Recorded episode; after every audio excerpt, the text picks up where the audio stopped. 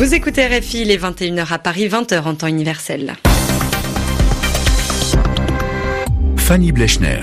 Bonsoir et bienvenue dans cette nouvelle édition du journal en français facile. Pour m'accompagner ce soir, Sylvie Berruet. Bonsoir Sylvie. Bonsoir Fanny, bonsoir à toutes et à tous. À la une de l'actualité, des questions sur le récit que Donald Trump a fait de la mort d'Abu Bakr al-Baghdadi, le chef du groupe État islamique. Le président américain semble avoir pris la liberté d'inventer quelques détails. De grands défis attendent le nouveau président argentin. Alberto Fernandez a remporté l'élection hier. Il devra tenter de répondre aux graves difficultés sociales et économiques que traverse le pays. Pour la troisième fois, l'Union européenne a décidé d'octroyer au Royaume-Uni un report de la date de sa sortie de l'Union européenne. Le Brexit aura lieu désormais au plus tard le 31 janvier. Il y a du tennis à suivre ce soir, ouverture du Masters 1000 de Paris-Bercy et le premier français à jouer, c'est Joe Wilfried Songa. Nous serons en direct avec Eric Mamrut à la fin de cette édition. Le journal. Le journal. En français facile. En français facile. Donald Trump aurait-il pris des libertés avec la vérité?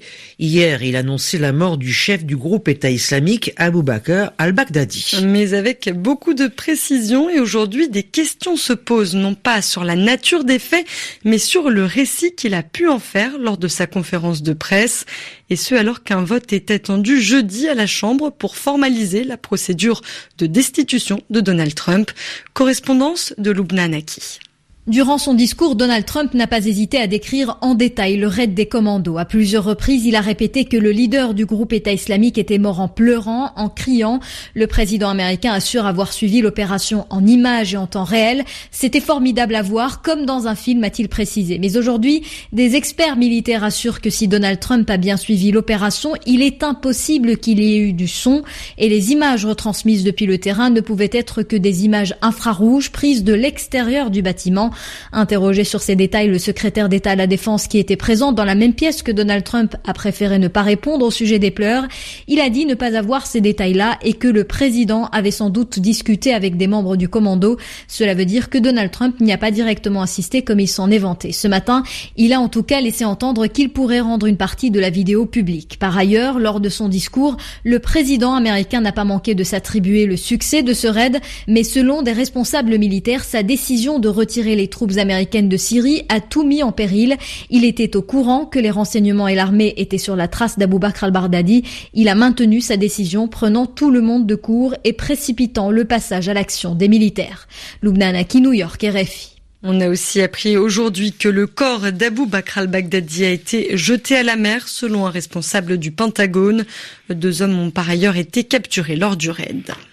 Un couvre-feu devrait être observé dans une heure à Bagdad, en Irak. Et ce jusqu'à 6 heures du matin. Décision de l'armée face aux milliers de manifestants qui occupent depuis jeudi soir la place Tahrir pour réclamer la chute du régime. Cinq manifestants ont été tués aujourd'hui. La contestation anti-gouvernementale touche également plusieurs villes du sud du pays des sit-ins ont été organisés. Et toujours en Irak, deux obus ont touché ce soir une base militaire où sont postés des soldats américains. Elle se trouve au nord de la capitale. En Argentine, le candidat de centre-gauche, Alberto Fernandez, a remporté hier l'élection présidentielle. Selon des résultats partiels, il est arrivé devant le président sortant libéral, Mauricio Macri. Il devra gouverner le pays dans un contexte de grave crise économique et sociale. Agnieszka Kumor. Premier dossier d'Alberto Fernandez, renégocier la dette colossale de 57 milliards de dollars contracté auprès du FMI. Affaibli par les craintes d'un défaut de paiement, le peso, la monnaie argentine, a chuté de près de 6% la semaine précédant le vote pour finir à 65 pesos pour un dollar. Cette dégringolade a provoqué une ruée des Argentins vers les banques et les bureaux de change pour y retirer les dollars, la monnaie américaine étant historiquement une valeur refuge pour les Argentins en cas de crise. En récession depuis plus d'un an, le pays connaît une l'inflation élevée.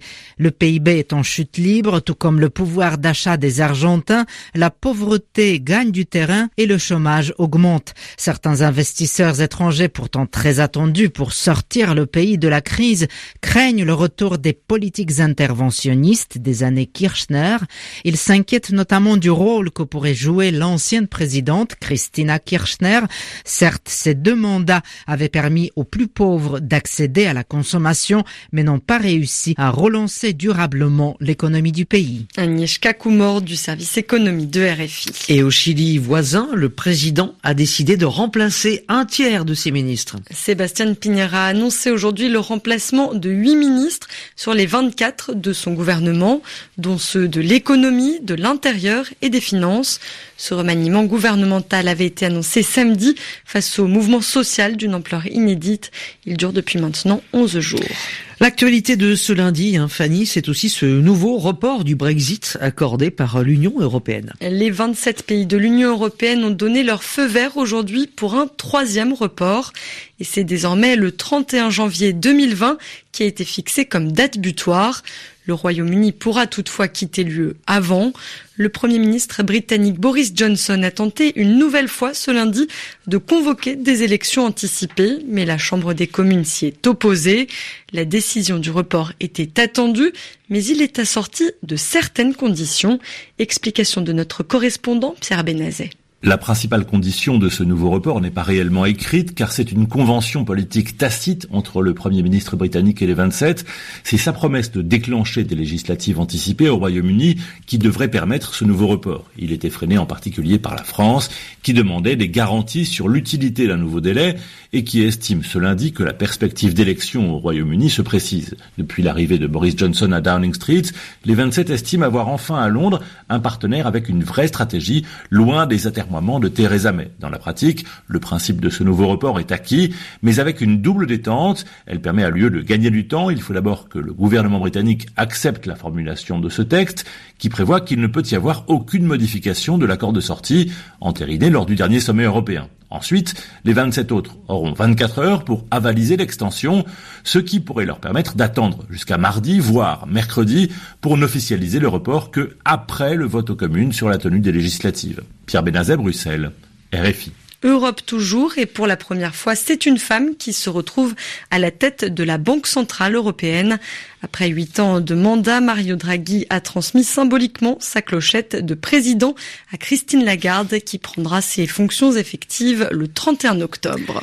Emmanuel Macron condamne avec euh, fermeté l'attaque odieuse qui a eu lieu aujourd'hui devant la mosquée de Bayonne, dans le sud-ouest de la France. Deux septuagénaires ont été gravement blessés.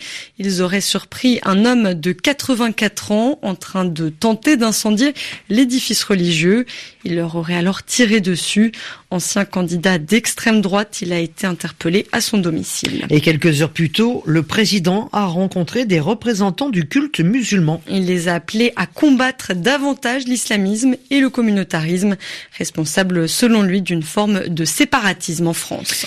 Le tennis à présent et on suit le Masters 1000 de Paris-Bercy. Une première journée ce lundi et un premier Français à jouer en ce moment, c'est Joe Wilfried Songa, Eric Mamrut.